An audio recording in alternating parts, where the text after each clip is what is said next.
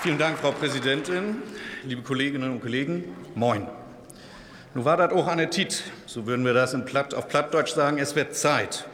Und ich bedanke mich bei den Kolleginnen und Kollegen der Regierungsfraktionen, die einen sehr einschneidenden, aber für uns alle gleichermaßen einschneidenden Reformentwurf für das Wahlrecht vorgelegt haben. Hervorheben möchte ich natürlich unsere Minderheiten und Regionalparteien, Herr Kuhle, durch diesen Entwurf auch weiterhin in einer der wichtigsten Normen unserer Demokratie gerecht berücksichtigt werden. Das tut unserer Demokratie gerade in diesen Zeiten gut, denn eine gesunde Demokratie wird immer am Umgang mit ihren Minderheiten gemessen.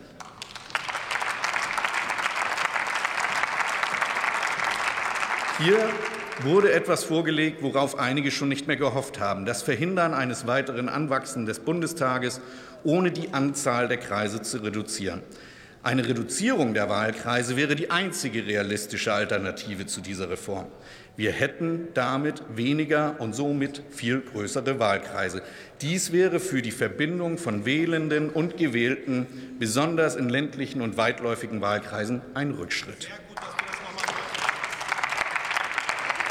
Und als ein Vertreter einer solchen Region besorgt mich aber in diesem Entwurf die Möglichkeit, dass einige wenige ländlich geprägte Wahlkreise in Zukunft keinen Vertreter oder eine Vertreterin in diesem Parlament haben werden. Was mich aber umso mehr wundert, dass in Bayern ja jetzt ein Festklebeverbot gilt. Und komischerweise klebt sich die CSU hier an ihren blauen Stühlen fest. Wahlrechtsreform ist keine Nabelschau. Und deshalb finde ich es ebenfalls schade, dass ebenfalls finde ich es eben schade, dass das Wahlrecht auf 16 Jahre nicht geändert wurde. Und wir alle, vielleicht Sie nicht dort am rechten Rand, aber ich denke, wir alle in unseren Parteien kennen Menschen, die in unseren Kommunalparlamenten vertreten sind, die Wahlhelferinnen und Wahlhelfer sind, die hier Steuern zahlen, die hier arbeiten, die hier leben aber keinen deutschen Pass haben und deshalb zur Bundestagswahl nicht wählen dürfen. Ich würde mir auf jeden Fall auch ein Ausländerwahlrecht wünschen. Diese Wahlrechtsreform ist dennoch der richtige Weg.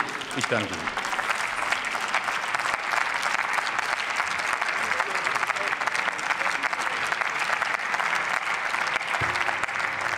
Und letzter Redner in dieser Debatte ist Dirk Wiese für die SPD-Fraktion.